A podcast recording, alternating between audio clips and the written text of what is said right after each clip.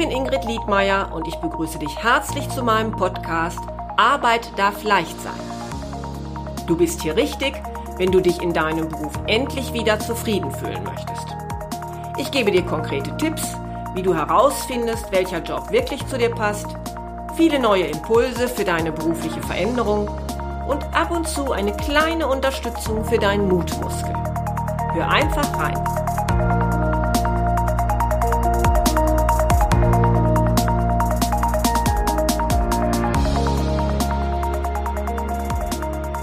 Ein herzliches Hallo zu meiner neuen Folge, für die ich diesmal Elisa Caro aus Brandenburg eingeladen habe. Elisa ist Verlegerin und weltweit, so sagt sie, die einzige Autistin mit einem eigenen Verlag. Früher hatte sie eigentlich ganz andere Pläne, aber was dann der Anlass für ihren Richtungswechsel war und ob sie heute ihren Traumjob gefunden hat, darüber möchte ich jetzt mit ihr sprechen. Hallo Elisa. Hallo Ingrid. Elisa, ich habe mich natürlich auch etwas im Vorfeld nochmal über dich informiert und äh, weiß jetzt, dass du eigentlich sehr vielseitig interessiert bist. Ja, extrem. ja, jetzt ist eigentlich schon mal so meine erste Frage. Konntest du da überhaupt für dich in der Schule eine berufliche Entscheidung treffen? Aber es hat ganz, ganz lange gedauert. Also ich habe bis einschließlich elfter Klasse war ich felsenfest davon überzeugt, den gleichen Beruf zu machen wie mein Vater, Grafikdesign. Äh, und meinen gesamten Wahlpflichtgeschichten und alles, das war darauf ausgerichtet. Mhm. Ähm, ich habe ja nicht nur beobachtet, ich habe auch selber schon im Kindergartenalter angefangen, ganz viel zu zeichnen. Äh, und mein Vater hat mich dann auch eine Zeit lang mitgenommen und auch ähm, bevor ich in die Schule kam, mit auf Arbeit. Ähm, er hat im Fernsehen gearbeitet und dann musste er eben Filme animieren. Und ich durfte auf seinem Schreibtisch sitzen und habe dann morgens einen großen Stapel Papier hingelegt bekommen und ein riesen Set an Stiften. Und dann habe ich da stundenlang mich mit mir selbst mit Wahlen beschäftigt. Und dann irgendwann mittags kam er und dann sind wir zusammen essen gegangen. Äh, und tatsächlich ähm, war meine Kunstlehrerin auch extrem streng zu mir äh, und zum Teil auch ein bisschen ungerecht. Und meine Eltern haben mir dann irgendwann den Kopf waschen müssen, weil sie gingen tatsächlich davon aus, dass ich auf die Aufnahmeprüfung der Kunsthochschule mich vorbereite. Mhm. Und ähm, mein Vater hat mich dann irgendwann zur Seite genommen, 10., 11. Klasse war das, und hat dann, genau, in der 11. Klasse, und hat dann gesagt, na du pass mal auf, das ist doch gar nicht das. Überleg mal, da bist du hast so ein Leben, wo du kein festes Einkommen hast, ähm, und so unsicher und, und weißt nicht, ob du morgen irgendwas zu essen haben wirst. Ist das denn wirklich das, was für dich gut ist? Ich glaube nicht. Überleg mal, du hast doch ganz andere Talente. Und ähm, willst du denn doch nicht lieber was mit Sprachen machen? Denn das kannst du doch schon so gut. Und das ist dann der erste kleine Wendepunkt. Ähm, ja, und dann war ich zwar habe ich mich dann auch darauf so ein bisschen ausgerichtet, was die Schule betraf, war mir aber immer noch nicht ganz schlüssig, weil ich äh, nebenbei ähm, auch noch Gasthörer war an der äh, Humboldt-Universität Berlin im äh, Bereich ähm, Japanologie, weil das auch, ich habe mir Japanisch selber beigebracht ab, dem, äh, ab der neunten Klasse, weil ähm, ich seit meinem achten Lebensjahr mich halt für Japan interessiere und das wäre schon auch so ein Ding gewesen generell Geisteswissenschaften haben mich auch total interessiert. Wie gesagt, Kunst war immer noch eine Option, war ja nicht aus der Welt. Ähm, das war dann doch schon verdammt schwer, ja. Mhm. Da hast du mhm. recht. Mhm. Das heißt, du bist ein sehr kreativer Mensch und du bist ja ja, so kann man wohl sagen, du scheinst ja ein Sprachentalent zu sein, denn ja. äh, du kannst ja sehr viele Sprachen. Also man muss ja sagen, ursprünglich kommst du ja aus Bulgarien. Mhm. Ähm, du bist dann, glaube ich, mit sechs oder acht nach Deutschland gekommen. Mit acht. Ja. Mhm. Musstest dann also erstmal Deutsch lernen. Musste erstmal so wie, ich wurde ins kalte Wasser gestoßen, meine Eltern sind dann erstmal wieder zurück nach Bulgarien, haben alles so weit abgewickelt, dass sie ein neues Leben äh, anfangen konnten. Mhm. Äh, ähm, was nicht ganz so dramatisch ist, denn äh, ich bin ja seit Geburt mit deutschem Pass, mein Vater ist Deutscher und ähm, ich habe dann bei meinen Großeltern gewohnt und die haben mir dann Deutsch beigebracht, ähm, aber halt wirklich mit, mit, mit ohne Hilfe, also weil die konnten kein Bulgarisch, ich konnte zu dem Zeitpunkt äh, ja, nein und danke und das war's. Und dann musste ich wirklich mit hinhören und zeigen und fragen und dann haben sie mir manchmal Verben mimisch, also pantomimisch vorgemacht, damit ich wusste, worum es ging. Dann hm, ist ja auch ganz anderes Alphabet. Also meine Oma hat sich dann hingesetzt und hat mir dann das lateinische Alphabet beigebracht und mein Opa hat sich dann später hingesetzt und musste mir dann beibringen, in welcher Reihenfolge die Zahlen genannt werden, weil in slawischen Sprachen gibt es eine andere Reihenfolge beim Nennen der Einer, Zehner, Hunderter und so weiter. Mhm. Ähm, das heißt, wie viele Sprachen sprichst ja. du denn dann heute? Ähm, also ich spreche fünf Sprachen unterschiedlich gut. Japanisch im A1-Bereich, ähm, Deutsch und Englisch im C2-Bereich äh, und Französisch äh, irgendwo dazwischen. Ja. ja. ähm, und äh, hatte ich äh, Französisch hatte ich im, ab dem ab der siebten Klasse im Gymnasium und dann habe ich angefangen jetzt ähm, mir selber noch Irisch und Polnisch und Spanisch beizubringen ähm, mit unterschiedlich mäßigen Erfolg. Ähm, am weitesten bin ich im Polnischen, was einfach damit zusammenhängt, weil das meiner Muttersprache extrem ähnlich ist. Zumindest was die Vokalen betrifft. Die Grammatik ist einfach mal völlig anders. Mhm. Ähm, und ja, und das macht, das macht mir total Spaß. Das, das fällt mir eher leicht. Und ähm, ich habe halt unheimlich viele Freunde auf der ganzen Welt und ähm, habe unterschiedliche Motivationen, auch die Sprachen zu lernen. Und ähm, äh, ja, das ist, ich denke, das bereichert Menschen. Das ist, das die Welt rutscht zusammen und ähm, es gibt uns die Möglichkeit, neue Perspektiven einzunehmen, die Presse aus anderen Ländern zu, selber zu beobachten, ohne irgendwelche Filter. Ähm, und ähm, ja, das auch andere kulturelle Aspekte aufzunehmen, ähm, die man vorher überhaupt keinen Zugang gehabt hätte. Und ähm, ich habe mir tatsächlich so einen Wunschzettel gemacht für mich selbst, weil ich bin ja erst 37 und habe ja noch eine Menge Zeit und ähm, ich habe tatsächlich auf meiner Liste raufgeschrieben, Hebräisch und Finnisch bis zum 80. Lebensjahr. Okay, da hast du noch viel vor. Ich habe noch verdammt viel vor. Genau, Italienisch will ich äh, mit meinem Mann zusammen, weil der möchte das für die Arbeit lernen. Und er ist völlig, also er hat da ganz furchtbare Schwierigkeiten. Und ich habe mir gedacht, es würde ihn vielleicht motivieren, wenn er jemanden hat, der ihm hilft, so für Business. Ne? Und weil das ähm, äh, wenn du Französisch gelernt hast, fällt die Italienisch halt verhältnismäßig leicht. Und ähm, ich habe mir gedacht, okay, dann helfe ich ihm. Wenn, immer dann, wenn er da weitermacht, dann mache ich auch mit weiter. Okay. Ja. Das heißt also, wir haben also diese, diese zwei Aspekte gehabt, als du die Schule verlassen hast, also äh, hohes Maß an Kreativität, hohes Maß an Sprachentalent und Interesse. Und mhm. wofür hast du dich denn dann schließlich entschieden? Ich habe mich dann tatsächlich entschieden für ähm, die Ausbildung als Fremdsprachenkorrespondentin, beziehungsweise das nannte sich Europa-Management-Assistent, äh, war das angestrebte Studienziel. Mhm. Äh, und bin dann einer, an einer Privatuni ähm, aufgenommen worden in Berlin. Sie nannte sich Academy for Managers Language and Business. Mhm. Äh, und hat eben auch so Fächer gehabt wie ähm, Grundlagen deutsches Recht, ähm, Volkswirtschaftslehre, Finanzmathematik, ähm, Sekretariat, ähm, solche Sachen. Mhm. Ähm, einfach um zu verstehen, was man denn dann nachher schreibt, um die Hintergründe zu verstehen, was ist, was diese ganzen Businessbegriffe überhaupt bedeuten, die man denn dann nachher schreiben sollte. Mhm. Ähm, also schon ja. auch äh, eben nicht nur Sprachen, sondern interdisziplinär, was wahrscheinlich ähm, dir als vielseitig interessierte Mensch dann auch entgegenkam, ne? dass das so Verschiedenes befriedigt wurde. Ja, äh, der Hintergrund war einfach an der Stelle, dass die diese spezielle Uni mit dem ähm, Lernverfahren des äh, bulgarischen Professor Osanov arbeitet. Das nennt sich Superlearning beziehungsweise Suggestion äh, oder Suggestopädie.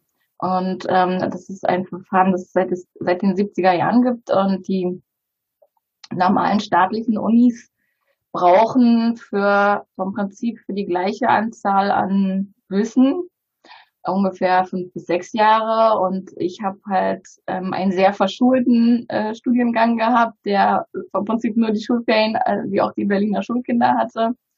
Äh, und dann ja einfach von morgens von acht bis abends 17 Uhr durchgehend war. Also das ist nicht so wie bei meinen Freunden an den staatlichen Unis gewesen. Also ich habe signifikant mehr auch zu ackern gehabt und nicht so wie die irgendwie am Jahresende irgendwelche oder am, am Semesterende irgendwelche Prüfungen, weil ich hatte die permanent zwischendurch. Mhm. Ähm, und dann ist die äh, Uni pleite gegangen und musste dann umfirmieren und dann haben wir in Volkswirtschaftslehre und in äh, Recht haben wir dann unsere eigene Insolvenz sozusagen behandelt, also das Thema Insolvenzrecht und sowas.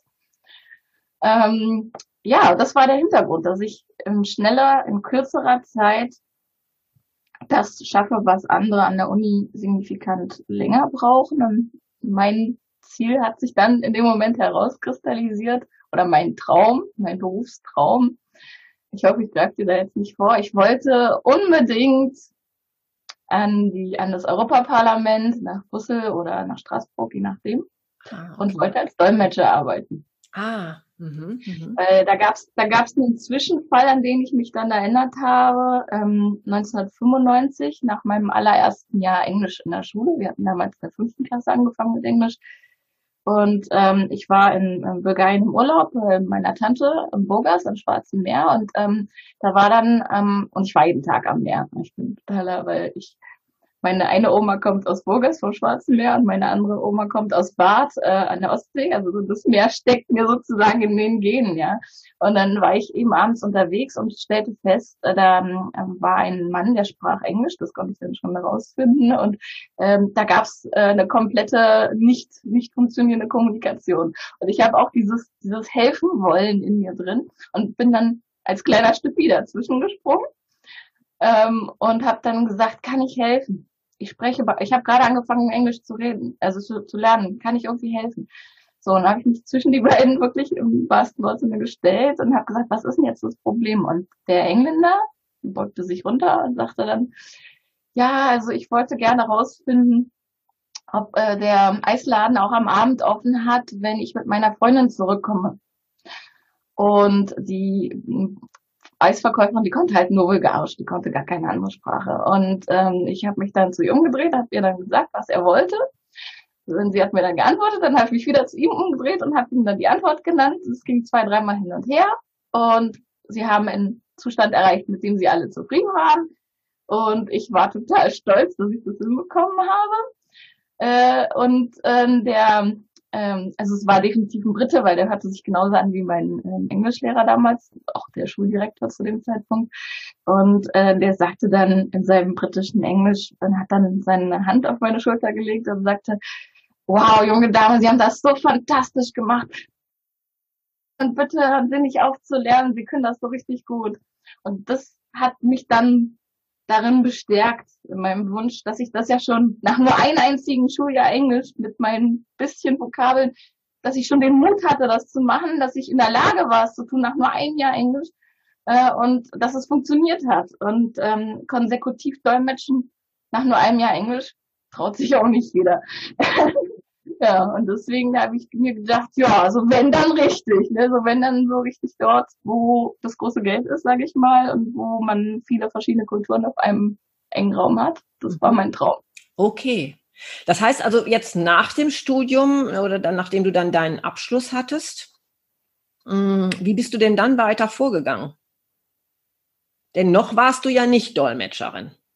Genau. Na, ich habe ähm, ich habe dann letztlich, gebe ich auch zu, ich bin mathematisch völlig unbegabt leider, ähm, und habe dann äh, Finanzmathematik völlig abgekackt und ähm, war halt auch gesundheitlich ein bisschen angeschlagen schon zu dem Zeitpunkt.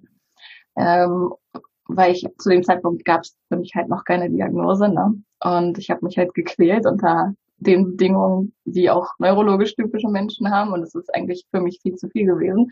Und ich habe halt nur zwei IHK-Abschlüsse gemacht, IHK Berlin, IHK London. kam dann und wurde geprüft und habe dann die, ähm, die, äh, den Abschluss Fremdsprachenkorrespondentin Englisch IHK. Okay. Und ähm, wollte dann ja halt schauen, wie ich dieses Zertifikat erwerben kann, dieser, dieser Nachweis, dass man als Dolmetscher arbeiten kann, ähm, als staatlich Vereidigter, wie auch immer. Und ähm, zu dem Zeitpunkt haben wir dann aber, mein jetziger Ehemann und ich, wir sind jetzt seit 20 Jahren zusammen. Also ich war 17, als wir zusammenkamen und jetzt seit 10 Jahren verheiratet. Und zu dem Zeitpunkt ähm, wohnten wir schon eine Weile zusammen und haben dann aber überlegt, wir wollten gerne aufs Land ziehen. Und ähm, ja, das hat sich so ein bisschen überschnitten, sage ich mal. Und dann war mein Fokus erstmal dort und habe ich mir gesagt, naja, das mit dem Zertifikat und dann kann ich irgendwie an die Humboldt-Uni fahren, kann ich ja danach immer noch machen. Ja, ja so lief das weiter. Hast du denn, hast du denn dann äh, in diesem Beruf überhaupt einmal gearbeitet? In welchem? Äh, als Fremdsprachenkorrespondentin? Ja, ja, genau. Und dann sind wir ja hier rausgezogen aufs Land, also von Berlin nach Münchenberg. Das ist mhm. an sich eine relativ kurze Distanz äh, und ähm, habe dann hier direkt auch gleich im Januar 2006 umgezogen und, ähm, und gleich im, oh Gott, was war das, Februar, März, Februar, Februar war das, genau. Im Februar habe ich dann meinen Job schon gehabt hier in einer Firma, nennt sich Umweltgerätetechnik. Ähm, und das ist, ja, sie bauen halt technische Geräte und die haben zum einen eine Sekretariatsstelle besetzen müssen wegen Mutterurlaub, Mutterschaftszeit und zum anderen war die Stelle als ähm, Fremdsprachen äh, Sekretärin oder Fremdsprachenkorrespondentin auch frei, denn die wollten äh, Projekte auch, oder sie hatten schon, auch schon zu dem Zeitpunkt Projekte viele im Ausland gemacht, wollten das aber noch stärker ausbauen. Und dem kam das natürlich super zu Pass, dass ich dann auch nicht nur Englisch, sondern auch Französisch äh, ja, drauf hatte, auch ohne Nachweis. Mhm. Äh, und ja, so musste ich dann vom Prinzip 30 Wochen, oder das war die Erwartung, 30 Wochenstunden im Sekretariat und 30 Wochenstunden im äh, Fremdsprachenkorrespondenz. Ich hatte also mein Büro oben für die Fremdsprachenkorrespondenzarbeit und musste aber permanent unten natürlich auch alles mitmachen. Wurde aber nur 35 Stunden bezahlt. Ah ja. Mhm. So, und ähm, das ähm, machte an sich total Spaß. Ähm, hatte auch voll nette Kollegen und fühlte mich dort eigentlich verdammt wohl.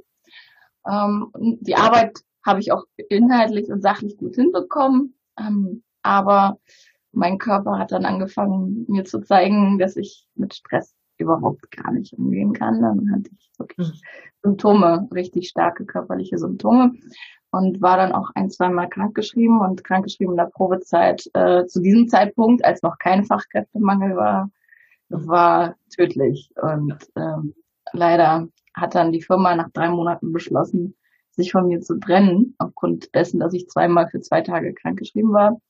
Mhm. Äh, und halt auch zwischendurch mh, hm, halt mit Kreislaufkollaps in, im Büro tatsächlich auch auf dem Boden lag Okay.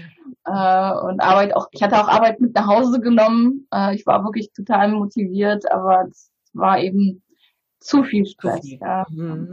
Konnte ich, das konnte ich einfach rein körperlich nicht. Ja. War das denn dann der Zeitpunkt, beziehungsweise so der Auslöser, wo du gedacht hast, jetzt muss ich was verändern? Ja, weil äh, ich dann gesehen habe, dass mein Traumberuf eigentlich völlig unerreichbar für mich ist weil der einfach ein noch höheres Stresslevel eigentlich hat. Ja, ja. Und ähm, ja, dann ähm, habe ich eben überlegt, wie ich mich umorientieren soll und habe dann ähm, Ende des Jahres oder der zweiten Jahreshälfte des Jahres ähm, in einem Berufsbildungswerk in, einem, in der nächstgrößeren Mittelstadt sozusagen ähm, ein ja, Projekt sozusagen mitbetreut, was verschiedene Berufsfelder zusammengefasst hat. Und da habe ich dann geguckt, ob es vielleicht irgendeine andere Alternative gibt, die auch im Büro ist. Mhm. Ich diese Vorstellung halt im Büro arbeiten, fand ich eigentlich an sich ganz nett. Mhm. Ähm, aber ähm, manche Felder, die dort ähm, ich ausprobieren konnte, haben mich völlig unterfordert. Äh, und ähm, einige von den anderen äh, waren ja alles signifikant jüngere Leute als ich. ähm, die ging da nicht ganz so mit Ernsthaftigkeit an die Sache. Und ähm, da gab es halt ein bisschen Spannung. Und die, auch die zwischenmenschliche Kommunikation war halt extrem gestört. Und ähm, ja, dann ein hat Jahr. das, hat dir das also da, da, eigentlich nicht geholfen? Also hat dir das nichts nee. gebracht? Nicht wirklich was gebracht, genau. Und ähm, letztlich ähm, habe ich dann versucht, mich in der Zeit danach auf andere Sekretari Sekretariatsjobs zu bewerben, 2007. Habe auch sehr, sehr viele Bewerbungsgespräche gehabt, also weil ich eigentlich fast mit fast jeder Bewerbung hatte, wurde ich auch eingeladen. Ähm, aber äh, ich habe dann tatsächlich fast jedes Mal so Sprüche zu hören bekommen wie ja, sie sind fantastisch und sie würden von ihren Fähigkeiten ähm, und Kenntnissen super zu uns passen. Aber ähm, wir haben uns dann doch lieber für jemand anderen entschieden. Hm, okay. Und ähm, irgendjemand sagte dann, ja, ist, ähm, die Menschen merken vermutlich unbewusst, dass etwas mit mir nicht so durchschnittlich ist. Ja, da kommen wir gleich nochmal drauf zu sprechen. Genau. Äh, ja. auf, auf, auf deine also das war super frustrierend, weil dann von einem Bewerbungsgespräch zum anderen und das die Strecke Berlin-Münchenberg äh, ist ja nicht mit den öffentlichen Verkehrsmitteln nicht so ohne. Ja, genau, das ja. muss man ja jetzt auch erwähnen. Du wohnst ja jetzt nicht äh, im, im Zentrum einer, einer Großstadt, sondern du wohnst genau. ja mit deinem Mann in Brandenburg sehr ja. außerhalb. Sehr außerhalb, genau. Da muss ich Fuchs und Hase gute Nacht sagen. Also wir sind hier in einem Ortsteil der Forschungsstadt Münchenberg. Wir haben hier das ähm, ZELF, das Zentrum für Agrarforschung, Leitungszentrum ah. für Agrarforschung. Und wir haben das größte entomologische Institut Deutschlands auch hier in Münchenberg. Mhm. Aber unser Ortsteil hat weder eine Bushaltestelle noch einen Briefkasten. Mhm. Und das heißt also erstmal zwei Kilometer den Berg runter bis zur nächsten Bushaltestelle. Mhm. Und die Arbeitsplätze sind auch nicht da so vorhanden wie vielleicht an anderen Stellen. Ne? Genau, also hier draußen ist eher so Maler, Glaser, Schreiner, Tischler. Ähm, Handwerksberufe. Mhm. Genau, und die waren alle super gut besetzt zu dem Zeitpunkt mit ihren Büros. Und ähm, mhm. äh, ja, und dann wäre halt tatsächlich Fahren äh, auch in Strausberg, also das, was, wo ich sagte, die nächstgrößere Kleinstadt, war auch relativ gesättigt offensichtlich der Markt. Ich war auch damals in, einem, in einer Zeitarbeitsfirma, wo die dann versucht haben, mich irgendwie zu vermitteln.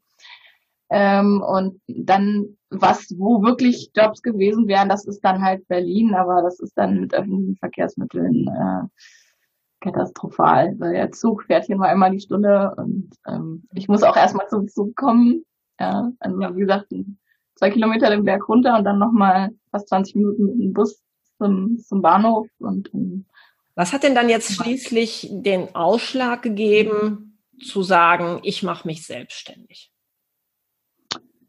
Na, nach dieser Zeit hatte ich meine Diagnostik, weil ich zum Arbeitsamt gesagt habe, ich fühle mich nicht arbeitsfähig, da ist irgendwas. Und dann kam tatsächlich raus, ja, da ist was. Da wurde dann festgestellt, äh, ich bin Asperger-Autist und habe ADS.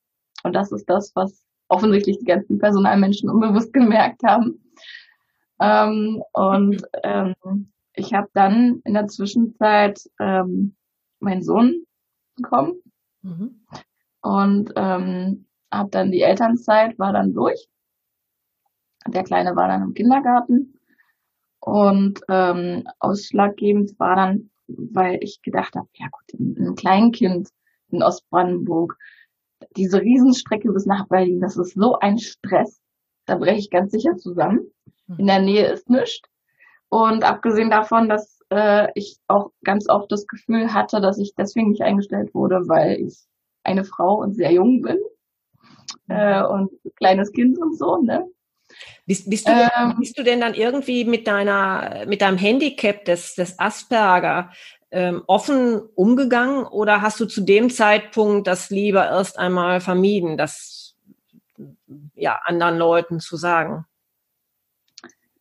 Ich habe tatsächlich bei den Bewerbungen nach dem, nach der Diagnostik ganz offen angegeben, was Sache ist.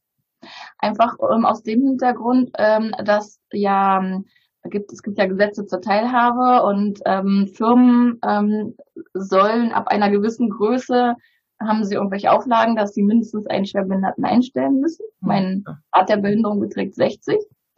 Und ähm, dass also Firmen, die ab einer gewissen Größe sind, müssen Strafe zahlen und kompensieren, wenn sie keinen Schwerbehinderten mhm. einstellen. Mhm. Und ähm, ich, sie bekommen aber, wenn sie einen Schwerbehinderten einstellen, bekommen sie irgendwelche Fördermittel. Und ich wollte ihnen eben die Chance geben, für mich Fördermittel zu bekommen. Weil, weil dann wäre nämlich ein Teil ihrer, ähm, hier diese Sozialabgaben wäre ja dann bezahlt worden vom, vom, äh, vom Staat. Und ähm, deswegen habe ich mit offenen Karten gespielt und tatsächlich aber auch die Erfahrung gemacht, die auch ganz viele andere teilen mit der Diagnose, dass die großen Firmen lieber die Strafe zahlen, anstatt ähm, Menschen mit, äh, mit Autismus einzustellen. Und ähm, wo, ich ja, tatsächlich vielleicht erklären wir das mal eben gerade unseren, unseren äh, Zuhörern, äh, was, was sich jetzt hinter dem Bild Asperger Autismus genau verbirgt. Denn autistische Menschen, ich glaube, das ist vielleicht noch ein Begriff, der vielen so präsent ist. Aber nicht jeder kennt die äh, Diagnose Asperger. Vielleicht sagst du mal, mit ja. welchen, ähm, womit hast du zu kämpfen? Was fällt dir mhm. schwer?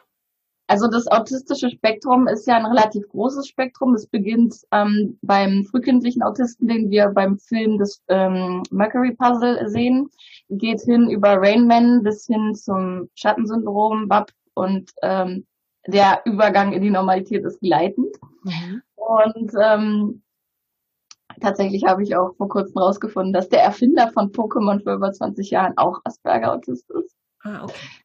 Ähm, und ähm, ja, das, das Tolle ist halt, Asperger-Autisten können sich relativ gut maskieren, gerade Frauen, und fallen dadurch relativ äh, selten auf. Ähm, es kostet sie aber extrem viel Energie, so zu tun, als wären sie normal. Ähm, und ähm, das, was hauptsächlich gestört ist, ist die äh, soziale Interaktion. Also weil ähm, das Tolle an Asperger-Autismus ist, je älter man wird, desto mehr Puzzleteile des gesellschaftlichen Rahmenkonstruktes, was von einem Menschen erwartet wird, fügen sich stärker zusammen. Man kann Dinge trainieren, man kann Blickkontakt trainieren, sowas. Ähm, und ähm, es wird also für einen Autisten immer leichter, sich in der Gesellschaft zurechtzufinden und nicht so ähm, aufzufallen und anzuecken. Ähm, aber ähm, was Fakt ist, dass was für alle Autisten ja gilt, ist, dass wir alle Sinne gleichzeitig offen haben und dass wir keine Reizfilter haben. Das heißt, wir können ähm, zwei konkurrierende Sinneseindrücke nicht in der, in der Wichtigkeit wichten. Und bei mir kommt noch erschwerend dazu ADS. Und Konzentration ist sowieso ganz, ganz schwierig. Aber stell dir einfach vor, du sitzt in einer Prüfung mit 30 Leuten in einem Raum, Schule, über dir die Neonröhren, die machen ein Knistergeräusch, an der Wand, in Uhr ist, äh, an der Wand ist eine Uhr, die tickt. Ähm, irgendwo am Flur ist ähm, irgendwie etwas, ein Wasserhahn, der tropft zum Beispiel. Ähm, die anderen Schüler rutschen mit ihren Stühlen hin und her sie kratzen mit ihren Stiften auf dem Papier, draußen singen die Vögel und diese ganzen Eindrücke gehen alle parallel in dich rein und du kannst sie nicht filtern, du musst die ganz bewusst filtern. Und das ist anstrengend. Das ist das, was schwer ist. Wenn drei Leute in einem Raum, wenn drei Leute in einem Raum sich gleichzeitig unterhalten, musst du dich extrem darauf konzentrieren, auf die Person, mit der du sprichst weil dein Gehirn keine Priorisierung macht, sondern du musst sie ganz bewusst machen. Wenn du irgendwie in soziale ähm, Interaktion kommst, dann musst du ganz bewusst dich daran erinnern, dass du in die Augen gucken musst, aber nicht zu lange gucken musst. Du darfst nicht starren, dein äh, Tonfall muss angemessen sein, ähm, dann musst du dir so etwas installieren, das nennt sich Ironie und Sarkasmusfilter, denn für gewöhnlich nehmen Autisten alles wörtlich. Äh, und je öfter du solche Situationen erlebt hast, desto stärker ist dein Filter, desto feiner, desto dann erkennst du Situationen wieder und weißt, wie hast du dich damals verhalten. Hast du dich damals richtig verhalten, dann kannst du das Verhalten wiederholen. Hast du dich damals falsch verhalten, dann musst du jetzt etwas anderes machen. Ähm, und ähm, ja, einfach gibt, das ist das der Alltag, sage ich mal. Und dann gibt es etwas, was vor allem autistische Frauen betrifft. Das nennt sich ähm, exekutive Dysfunktion. Ähm, das ist das, was nicht autistische Menschen oft als faul bezeichnen. Äh, und ich sage dann, nein, wir können einfach nicht anders. Dass triviale Sachen wie Anziehen, Waschen, ähm, auf die richtige Kleidung, für die richtige Jahreszeit, für den richtigen Anlass achten, ähm, gut zurechtmachen, ähm, im Haushalt bestimmte Dinge in einer bestimmten Reihenfolge tun, was ist wann sinnvoll, wie lange dauert das in etwa, das alles. Der ganz normale, der ganz normale Alter, also halt wirklich sowas wie Essen kochen und nicht anbrennen lassen, ähm, gleichzeitig irgendwie Wäsche waschen und parallel irgendwas anderes machen, die richtige Reihenfolge, das, diese ganzen, das ist für einen nicht autistischen Menschen völliger Pillefalle, das ist total trivial. Aber für uns ist das richtig anstrengend, das ist richtig, das ist richtig Arbeit, das, ist richtig Hirnschmalz, mhm. das ist richtig anstrengend, auch irgendwie ähm, Termine machen, anrufen. Wir haben oftmals Angst vor dem Anrufen. Wir haben, wir kriegen Schweißausbrüche. Wir vermeiden oftmals solche Situationen, äh, weil sie, weil wir nicht wirklich ein, zum Teil, also gerade wenn man noch jünger ist und noch nicht wirklich einschätzen kann, was ein Tonfall bedeutet. Wir kriegen auch nicht wirklich mit, wenn jemand gerade irgendwie sich langweilt, weil wir zu lange im Monologe halten oder sowas. Ähm, und Entschuldigung. Und das äh, einfach dieses dieses Basisding, ja. das ist für uns richtig richtig anstrengend. Ja. 45 Minuten Auto fahren und ich bin völlig durch. Und äh, ich habe irgendwo gelesen, ähm, nur 14 Prozent der Autisten weltweit haben überhaupt einen festen Job auf dem ersten Arbeitsmarkt und nur ein Prozent der Autisten weltweit haben einen Führerschein. Und ich habe beides gehabt eine Zeit lang. Äh, also ne, deswegen, das musst du dir einfach mal überlegen, dass das, was du beim Autofahren nebenbei, ohne nachzudenken, das machen wir bewusst auf die Straße gucken, nicht in Gedanken abschweifen, auf die, äh, auf die Verkehrsschilder gucken, äh, interpretieren, auf alles dieses gleichzeitig alle Spiegel im Blick haben und den äh, äh, Tacho im Blick haben und äh, den richtigen Gang wählen, das ist, das ist Arbeit. Das ist richtig. Ich bin, wenn ich eine Dreiviertelstunde nach Berlin reingefahren bin, ich bin danach erstmal fertig. Ich muss erstmal eine Stunde wieder runterkommen, ähm, auch eben wegen der Geräusche im Straßenverkehr und so weiter. Ne? Ja, so macht sich das bemerkbar. Okay, also das, das heißt ja auch schon, dass deutlich wird, ein Mensch ohne dieses Handicap ist auch nach einem Acht-Stunden-Tag äh, üblicherweise schon geschafft.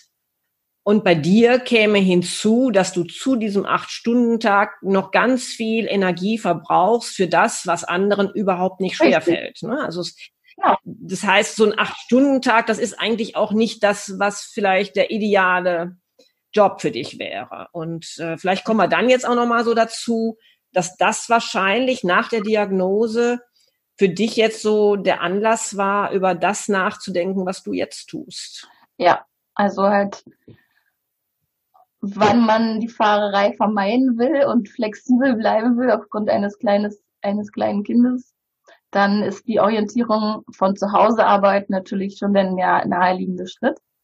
Und dann guckt man, was es da so gibt. und letztlich ja. Und, und was dich interessiert. Genau. Ne? Und ob das eine Möglichkeit ist, überhaupt Geld zu verdienen. Äh, und mhm. äh, dann eben überhaupt den Mut zu haben, da hinzugehen. Und ähm, dann, dann erzähl mal so kurz, welche Entscheidung du dann jetzt so für dich getroffen hast. Na, ich habe letztlich alles Mögliche angeschaut und konnte mich nicht so richtig festlegen und hatte Angst, massive Angst, überhaupt irgendwie irgendwo hinzugehen. Und ähm, letztlich hat dann mein Mann gesagt, naja, was ist es denn, was dich wirklich interessiert? Oder was, was würde dir denn Spaß machen? Was kannst du dir denn gut vorstellen? Was, was würde zu dir passen? Wo kannst du deine Fähigkeiten einbringen? Und dann habe ich gesagt, ja, ich war, seit ich lesen gelernt habe mit sechs Jahren, war ich eine totale Leseratte. Also ich habe auch vorher schon meine armen Eltern genötigt, äh, bevor ich lesen konnte, noch weiter zu lesen und noch weiter und noch weiter. Ich habe einfach überhaupt nicht genug von Büchern gekriegt. Und ähm, ja, die mussten mich dann, also ich war dann der Typ Kind mit äh, Taschenlampe und Bettdecke äh, und habe seitdem ich äh, eben in Deutschland lebe und eben mein Japan-Film erweckt wurde durch ein Buch übrigens, ein Buch aus dem äh, Kinderbuchverlag Berlin. Das hat ein, äh, ein Freund oder ein Kollege meines Vaters hatte das illustriert und aufgrund dieser Illustration war ich Japan-Fan und ähm, ja und habe dann mir immer zu meinem Geburtstag und zu Weihnachten habe ich mir Bücher schenken lassen, weil ich hatte halt kein Taschengeld. Meine Eltern als freiberufliche Künstler hatten nie wirklich Geld. Äh, und deswegen war das eben was Besonderes, Bücher. Und ich war auch der Typ, der immer in der Bibliothek angemeldet war und dann immer einen riesen Stapel rausgeschleppt hat. äh, und eigentlich irgendwie ungern draußen, nachdem ich dann irgendwie ein bisschen älter war, war ich dann eher ungern draußen zum Spielen, aber dann lieber der Typ, der dann drin ein Buch nach dem nächsten ähm, weggeschlungen hat, äh, was natürlich auch meinem Autismus zugute kam, ja und wissbegierig ohne Ende. Ja, und ähm, so habe ich dann gedacht, ja, so Bücher sind doch was Geiles. Und äh, das würde mir gefallen, was mit Büchern zu machen. Aber ich würde auch gern was mit Menschen machen. Äh, und ich würde auch gerne meine rein Sprachenkenntnisse irgendwie einbringen. Und ähm, ja, einfach irgendwie auch so ein bisschen sozial sein, aber nicht permanent. Also eigener Laden schied dann in dem Moment aus. Ähm, mhm. Ist aber okay, wenn ich dann drei, vier Mal im Jahr oder fünf, sechs Mal im Jahr auf einem Straßenfest oder auf einem ähm, Stadtfest oder sowas oder auf einem, hier im ersten Adventswochenende ist bei uns mein Adventsmarkt, wo wir super gerne dabei sind. Äh, ja, und so, so habe ich gesagt, also das würde ich gerne machen und das aber was, was würdest du jetzt gerne machen? Also das, was du gesagt hast, irgendwas mit, mit Büchern, mhm. Äh, mit, mit Menschen, mit äh, sozial mhm. und vielleicht noch mit Fremdsprache. Genau. So die vier Komponenten. Und irgendwie habe ich aber trotzdem immer noch dieses Helfergehen in mir drin. Äh, ja, du hast dich dann aber jetzt dann schließlich ja. Äh, ja doch entschieden, dich selbstständig dann zu machen. Genau, und mein Mann hat dann gesagt, na pass mal auf, du hast doch eigentlich gar kein Risiko. Wovor hast du denn so eine Angst? Am Anfang kann ich dir helfen. Ist, am Anfang ist es noch nicht so viel. Und ähm, wenn es schief geht, äh, dann kann ich dich auffangen. Er ist ähm, halt, ähm, hat, er hat ja ein stabiles Einkommen. Er hat gesagt, da brauchst du keine Angst haben. Wenn irgendwas schief geht, verhungern wirst du nie, weil ich bin ja da. Ich hab dann, er verdient ja die Brötchen. Okay, also du hast jetzt schon eine gute Unterstützung genau. im Hintergrund. Und aber war das jetzt auch ganz konkret schon? Ich meine, wie gesagt, heute bist du Verlegerin. War das dann schon so die Idee, ich, ich gründe einen Verlag? Genau, das war dann tatsächlich der Moment, wo er sagte, na ja, ich habe da vor ein paar Jahren ähm, hatte er eben den Bedarf für ein Produkt gesehen und es war schon die ganze Zeit in seinem Hinterkopf. Und er meinte, ja, das wäre doch jetzt ein super Zeitpunkt, um daraus ein Produkt zu machen. Und dann kann man das anbieten, wenn man einen Verlag im Rücken hat dann pass auf, dann kommt das erste Produkt von mir und dann schauen wir mal, dann werden wir sichtbar und dann kommen auch Leute, die dann ihre Bücher gemacht äh, haben wollen. Über die Schiene kriegst du dann auch Manuskripte. Dann haben wir gesagt, ja, machen wir. Aber jetzt das, also jetzt, jetzt verstehe ich auch, warum du vielleicht gezögert hast oder Angst hast, denn wenn ich mir das jetzt so vorstelle, ich meine, ich lese auch sehr gerne, aber ich würde jetzt auf einmal Verlegerin, ich hätte ja überhaupt gar keine Ahnung, wie, wie packe ich das denn an? Was, muss ich denn überhaupt genau. können als Verlegerin etc. Was, was hast, wie bist du das denn angegangen? Also ähm, was ich jetzt so mitbekommen habe in den letzten Jahren, ist, dass es unter den Verlegern unglaublich, gerade im kleinen äh, Verlagsbereich, unglaublich viele Quereinsteiger, wie man das sagt, gibt, die eigentlich mhm. einen völlig anderen Beruf äh, gelernt und ausgeübt haben. Manche machen das auch erst im Rentenalter, dann überhaupt erst, wo sie sagen, ja gut, jetzt habe ich Muße. Ähm, mhm. was Aber wie geht man da vor? Also was, was braucht man denn eigentlich als Verleger? Was muss man denn da können? Was würdest du sagen? Was, was sollte man dann lernen? Also als Verleger braucht man Vision. Ähm, man braucht von allen ein bisschen. Ja, weil ein Verleger ist, ich werde ja oft gefragt, sagen Sie, schreiben Sie die Bücher alle selbst? Sag ich, nein, ich mache alles außer Schreiben. Ähm, gut, es gibt auch unter den kleinen Verlegern unglaublich viele, die ihre eigenen Bücher auch über die Schiene verlegen, weil sie einfach irgendwann mal eine Idee für ein Buch hatten und dann hatten sie entweder keinen Erfolg bei der Verlagssuche bei den großen Publikumsverlagen oder sie hatten keinen Bock auf die Verlagssuche, was halt auch sehr anstrengend sein kann für einen Autor. Ähm, und ähm, prinzipiell ist es so, dass ich eigentlich alles mache, außer schreiben, also außer Bücher schreiben. Also ich mache Buchhaltung. Da war es natürlich super, dass ich das eben in der Uni hatte. Ähm, ich habe auch schon mal Rechtsstreitigkeiten gehabt mit Autoren. Also ein kleiner Grundmaß an irgendwie ähm, juristischen Kenntnissen ist auch hilfreich.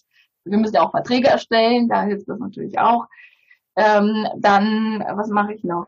Ich mache Lagerwirtschaft.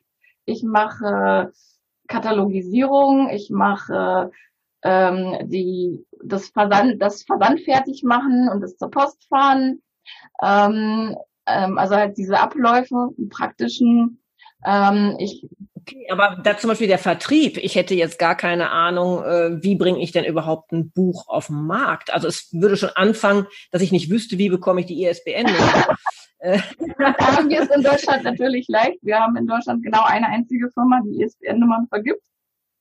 Das kann man im okay. Netz nachlesen und dann holt man sich, je nachdem, was man vorhat, ähm, entweder eine, zehn, hundert oder tausend ISBN-Nummern und ähm, die, die kauft man und dann muss man die, die man benutzt, die muss man für jedes Jahr, ähm, wo man die benutzt, muss man auch noch Gebühren zahlen.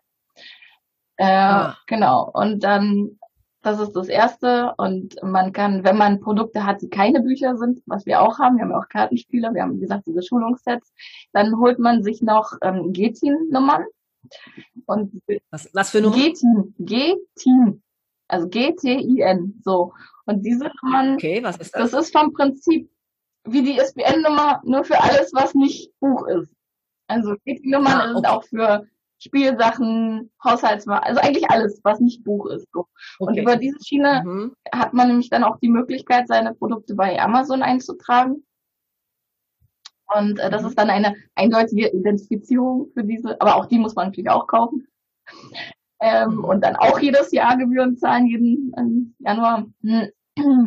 Und ähm, ja, das gibt einem eben tatsächlich die Möglichkeit, mit diesen GT-Nummern auch international seine Sachen zu verkaufen. Ne? Ja. Mhm. Aber du musst ja auch irgendwie deine Bücher vertreiben. Das heißt, äh, vielmehr geht es ja auch darum, ein bisschen publik zu machen, dass es überhaupt diese Bücher gibt. Also, also das Vertreiben ist eine Seite, das Vertreiben funktioniert bei uns über unsere eigene Website, unseren eigenen Shop. Da habe ich großes Glück, weil mein Mann ist zufällig Informatiker. Der konnte da natürlich auch helfen mit der Webseite und mit dem Shop. Äh, und hat mir das dann beigebracht, wie ich das dann selber weiterpflegen kann. Ähm, und dann haben wir natürlich ähm, jeder Buchladen auf der Welt, deswegen macht man das mit der ISBN-Nummer ja, dann ähm, trägt man das Buch, das nennt sich Verzeichnis lieferbarer Bücher, VLB. Äh, da trägt man dann das Buch ein und dann weiß jeder Buchladen, der weiß, wie es funktioniert, dort nachzuschauen.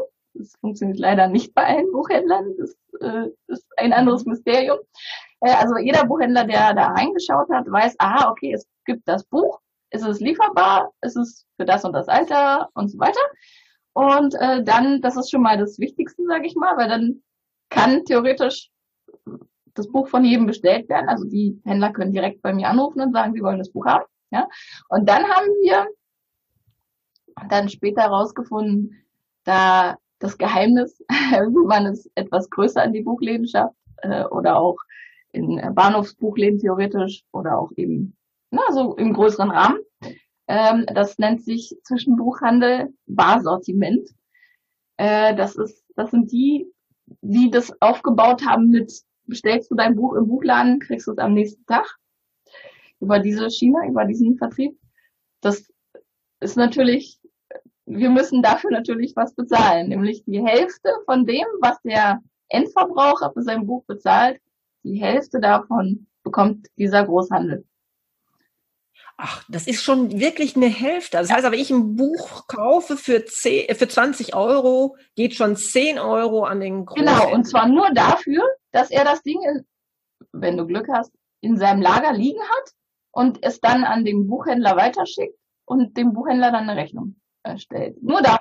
Und von den restlichen, von den restlichen 10 Euro muss äh, der Buchhandel finanziert werden mit seinem örtlichen äh, Kosten, die er hat, der Autor bezahlt werden, der, der Druck bezahlt Der Buchhandel ist, wenn der Buchhändler direkt bei mir bestellt, brauche ich nicht ganz so viel, brauche ich nicht 50 Prozent abgeben, ich brauche weniger nur abzugeben. Oder auch wenn Amazon direkt mhm. bei uns bestellt, brauche ich auch nicht 50, sondern weniger abzugeben. Das ist der Grund, warum es 50 Prozent sind, weil nämlich der Großhändler muss dann diese Prozente auch weitergeben an den Buchhändler, damit der Buchhändler überleben kann. Ja. Und okay, also da, an denen geht dann nichts dann mehr weg. Dann geht dann nichts mehr weg an der Stelle, aber von diesen 10 Euro, die dann bleiben würden, habe ich die mhm. Druckkosten.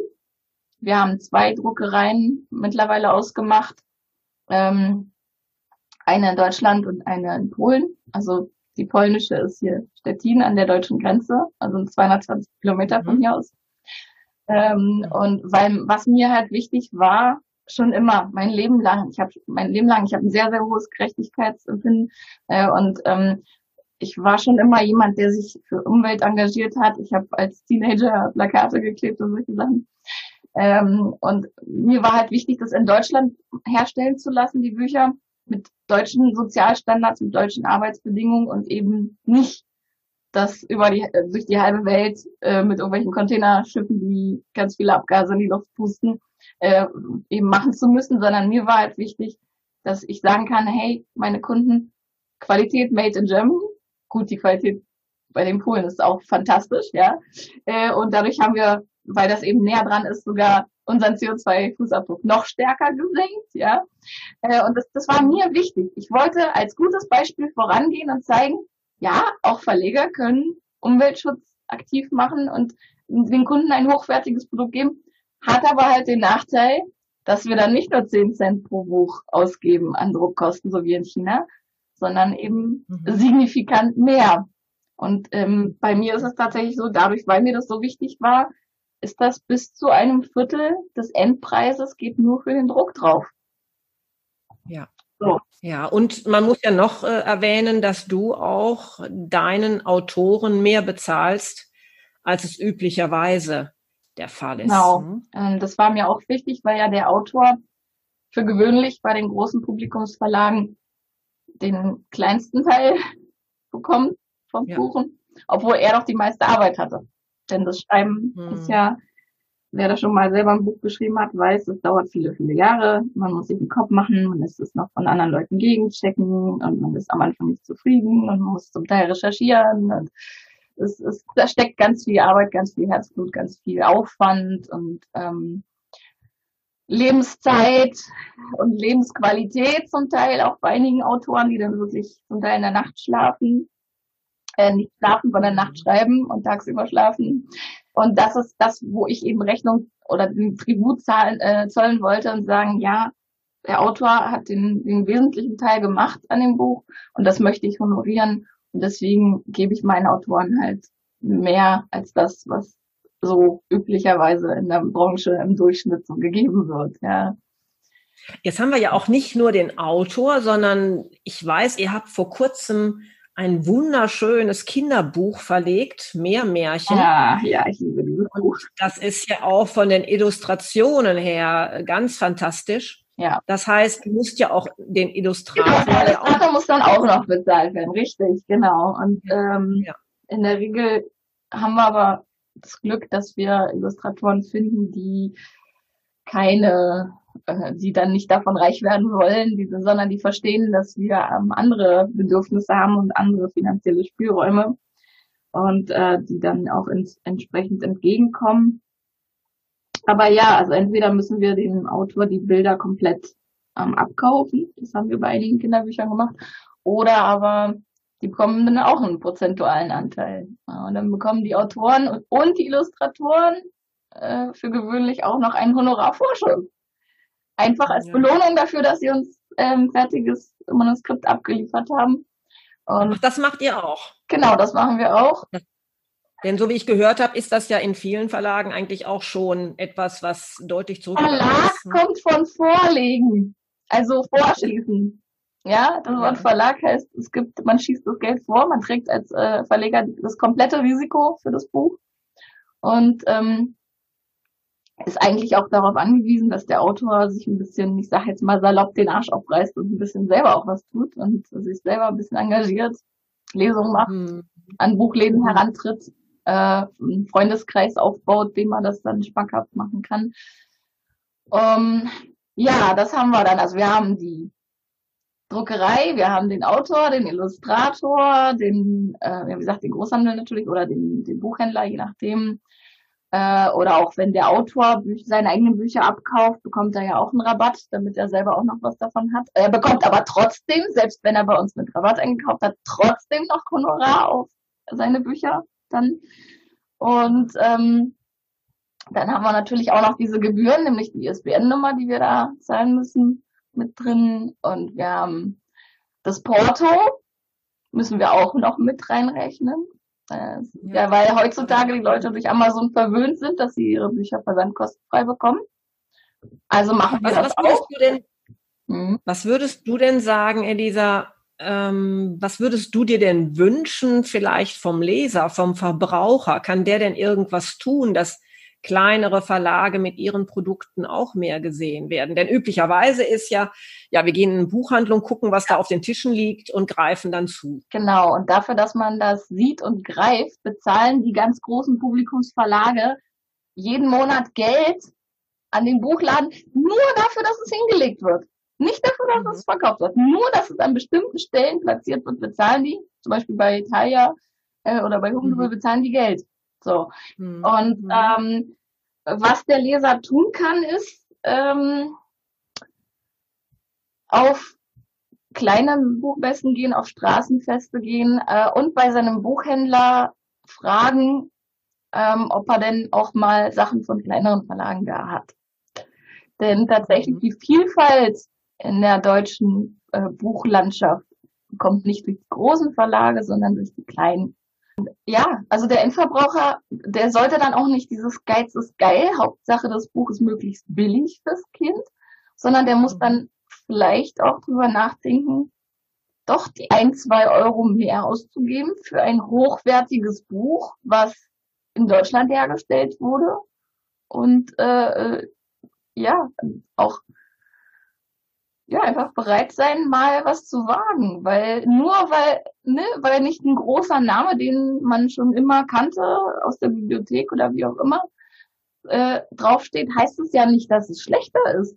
Es ist ein, mhm. einfach nur anders. Also, man sollte auch Autoren, die man nicht kennt, denen eine Chance geben. Nicht immer nur. Vor allen Dingen, der kann ich mir vorstellen, ja? dass ja bei den großen Verlagen viel produziert wird, was den Mainstream zu erfüllen Richtig, versucht. Genau das. Die, die gucken sich auch. Kleine Verlage auch sich mal trauen, mal Autoren zu nehmen, ja. die man nicht so kennt oder auch mal, ja. die mal über was schreiben, was man noch nicht so genau. Genau. Die, die Autoren, die keiner kennt, die sind bei den kleinen Verlagen. Und wenn man die dann durch uns kennt, ach, na dann werden manchmal auch die Großen auf die, diese Autoren aufmerksam.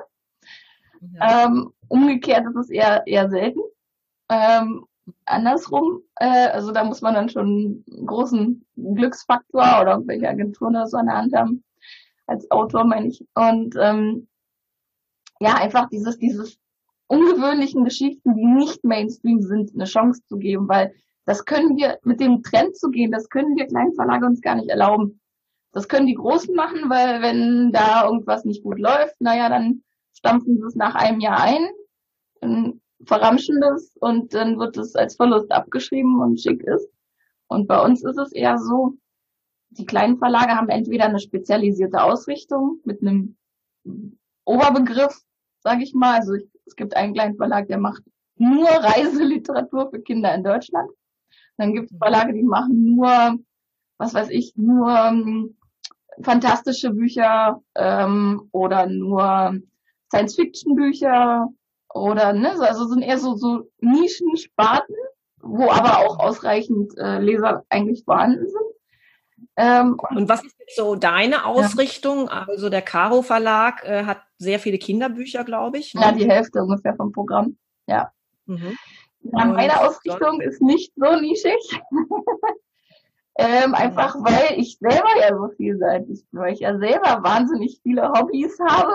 Also ich weiß nicht, 40, 50 verschiedene Hobbys und äh, Interessen noch viel mehr. Und mhm. also ich mag mich gar nicht festlegen. Also genauso wie ich, das spiegelt sich sozusagen, mein Inneres spiegelt sich auch im Verlag, im Äußeren. äh, dass ich mich überhaupt nicht festlegen will auf weder ein Thema noch auf ein Alter oder sowas, sondern äh, ich habe tatsächlich Bücher von für ab Einjährige bis hin zu Romane für Ältere oder auch Gedichte für, ne, so die eher, eher die älteren Leute mögen die eher. Ähm, in den, bei den Autoren ist es so, auch völlig große Bandbreite. Und ähm, ich, mein Grundsatz ist, keine exzessive Gewalt, keine Pornografie, ähm, eher nichts Esoterisches, sag ich mal. Und ähm, es muss mir gefallen. Das ist das Allerwichtigste. Es muss mir gefallen. Ähm, inhaltlich, auch von den Bildern, wenn jetzt Bilder schon mitgeliefert wurden, wenn ich den Illustrator nicht erst selber suchen muss, aber selbst dann, wenn es mir gefällt, dann kann ich dahinter stehen mit vollen Herzen und kann dann auch irgendwie versuchen, dafür Leser zu gewinnen und irgendwo sichtbar zu werden. Ja. Und das ist das Allerschwierigste als kleiner Verlag. Ja. Sichtbar werden ohne Werbebudget. Mhm. Also ich merke schon, du mhm. bist so richtig eine, eine Verlegerin mit Herz, ne? Die, man, ja. man spürt so richtig, du machst das, weil du das gerne tust, weil du äh, es liebst, mit Büchern umgeben zu sein und am besten auch ja. mit Büchern, wo du sagst, na ja, die lese ich selber gerne. Ne? Ja. Und jeder, ja, der jetzt genau. vielleicht mal gucken will, was der Caro Verlag denn so anbietet, der kann ja auf eure Webseite gehen. Äh, sag gerade hm, noch mal kurz die Adresse www.caro mit einem C vorne und einem W am Ende minus verlag.de. Also so wie der Karo-Kaffee, aber mit einem W am Ende. Ja. Ja, Elisa, vielleicht können wir ganz kurz nochmal zum Abschluss jetzt durch deine Erfahrung nochmal sagen, was würdest du denn Menschen raten, die sich unwohl in ihrem Beruf fühlen, was und über einen Berufswechsel nachdenken, was würdest du denen mitgeben wollen als Empfehlung? Ja, also wenn man darüber nachdenkt, ob der Beruf der richtige ist, wenn man sich nicht wohlfühlt, dann sollte man auf seinen Instinkt hören und nicht auf seinen Kopf, weil der Bauch tatsächlich intelligenter ist als der Kopf, was das betrifft. Und ähm, wenn auch nur der kleinste Zweifel ist an dem, dass, dass das, was man gerade macht, nicht hundertprozentig passt, dann ist es sinnvoll, sich umzuorientieren, weil es gibt garantiert da draußen irgendjemanden, den genau der Job, den ihr gerade macht und der nicht, nicht wirklich hundertprozentig passt, der dann aber zu denen super gut passt und, und wo die dann total glücklich sind. Weil jeder von uns äh, ist einzigartig in seiner Art von Fähigkeiten und, und ähm, Talenten und von Interessen. Und deswegen sollte auch jeder genau an der Stelle sein, was am besten zu ihm passt, wo er sich hundertprozentig wohlfühlt. Alles andere ist es einfach nicht wert, ja. Gerade äh, auch wenn alle sagen, na ja, hm, viele Jobs kommen, sind überflüssig durch, durch Roboter oder durch Neuentwicklung oder das ist ja eine, das ist ja eine logische Entwicklung der letzten 100, 150 Jahre. Viele Jobs sind komplett entfallen und, und ja, das, das wird einfach eher, eher mehr werden, dass ähm, sich die Arbeitswelt verändert. Und wir haben jetzt auch durch äh, die Corona-Krise auch gesehen, äh, manche Sachen werden komplett in Frage gestellt. Und deswegen finde ich oder denke ich, wenn man sich umorientieren will, wenn man selbst nur den kleinsten Zweifel hat, dass man nicht genau an der Stelle ist, wo das Universum einen haben will, äh, irgendwas sich nicht stimmig anfühlt. Es ist entweder der Kollege, mit dem man nicht klarkommt, oder der äh, Chef, der einen so völlig irgendwie zuwider ist, weil er nicht gut führen kann oder weil er gemein ist oder sowas. Wenn man sich nicht wirklich hundertprozentig wohlfühlt, dann ist das immer ein Alarmsignal und dann sollte man tatsächlich auch die Intelligenz seines Instinkts und seines Körpers vertrauen, anstatt sich weiterhin, ich sage jetzt mal, kaputt zu machen, das ist natürlich ein ganz drastischer Vergleich, sondern dann sollte man tatsächlich sagen, okay, da ist irgendwas, was noch nicht ganz stimmt. Ah, vielleicht gehe ich lieber in einen anderen, in eine andere Abteilung oder ich gehe in, mache den gleichen Job, aber vielleicht grundsätzlich, aber in einer anderen Firma, ein anderes Umfeld. Vielleicht ist in einer anderen Firma mit dem gleichen Job, aber ein anderer Fokus. Wenn zum Beispiel eine Sekretariatsstelle ist eher auf das, was man die Firma macht, äh, äh, konzipiert und der andere ist eher auch mit, mit Außenhandel. Ja? Also man muss ja nicht dramatisch gleich vom äh, Tierarzt zum Straßenfeger ist jetzt natürlich ein doofes Beispiel, aber halt so dramatische Wendungen machen, sondern man kann ja erstmal versuchen, in, in der gleichen, im gleichen Job, aber sich eine andere, eine andere Ausrichtung zu geben. Und wenn man dann immer noch nicht das Gefühl hat, das ist genau das Ding, wofür ich auf die Erde geschickt wurde, um das mein Leben lang zu machen, bis ich 50, 60, 70, 80 mein Hausarzt hat mit Mitte 80 noch gearbeitet, weil das sein Herzensding war. Das hat ihn total glücklich gemacht, Menschen zu heilen. Und das war völlig egal, wie er sich körperlich gefühlt hat. Er ist aufgestanden und hat sich gejubelt, dass er heute wieder Menschen helfen kann. Ja, der war sehr, sehr schwer davon zu überzeugen, dass er jetzt in den Ruhestand gehen soll. Und genauso mit, diesem, mit dieser Herangehensweise sollte man auch seinen Beruf oder seinen jetzigen Job, sage ich mal, Beruf hat ja was mit Berufung zu tun und nicht mit, ich verdiene jetzt die Brötchen, sondern das alles zusammen. Bin ich an der richtigen Stelle? Kann ich meine Talente einsetzen? Fällt mir die Arbeit leicht? Stehe ich morgens gerne auf mit einem Lächeln und freue mich, dorthin zu fahren? Es sind nette Leute dort. Fühle ich mich wohl? Fühle ich mich akzeptiert? Fühle ich mich angenommen? Wertvoll? Ist die Arbeit, die ich mache, sinnvoll? Ja, dann super. Weiter mit dem Job. Der perfekte Job. Super Sache. Ist aber auch nur eine Kleinigkeit, die nicht wirklich passt und wo man selber nichts ändern kann, indem man ein Gespräch mit den Kollegen sucht, aber mit dem Chef oder mit dem Personaler. Ja?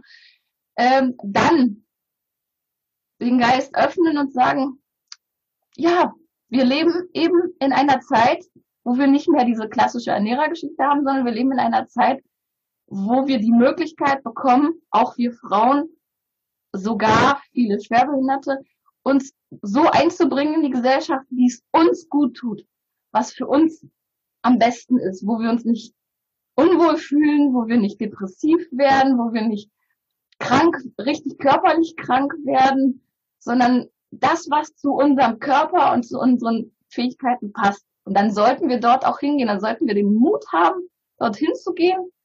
Denn die Engländer haben einen, einen Spruch, The universe has your back. Wenn man mit der richtigen Intention hinausgeht, dann wird es sich alles fügen. Dann hat man zwar am Anfang Angst, weil es ist normal, Menschen haben Angst, wenn Dinge sich verändern. Das ist wirklich völlig normal, ja habe ich gelernt. Es geht sogar nicht autistischen Menschen so, habe ich gehört.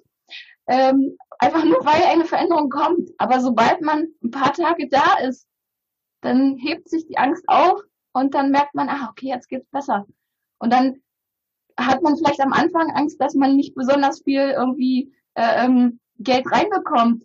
Aber auch das fügt sich. Das fügt sich alles zusammen. Also keine Angst haben und dem Herzen folgen. Ja, Tolles, tolles Plädoyer nochmal am Ende, Elisa. Danke dafür. Ich wünsche dir ganz viel Erfolg mit deinem Verlag, dass noch viele Autoren bei dir veröffentlichen dürfen und dass viele Leser auch diese Bücher dann auch schließlich kaufen. Das wäre toll, ja. Und falls du gerne weiterhin spannende Interviews von Quereinsteigern hören möchtest oder Tipps für deinen Jobwechsel benötigst, dann abonniere doch einfach diesen Podcast und falls du einmal mit mir über einen möglichen beruflichen Neustart sprechen möchtest, erreichst du mich am einfachsten unter www.dietmeier-coaching.de. Bis bald und tschüss.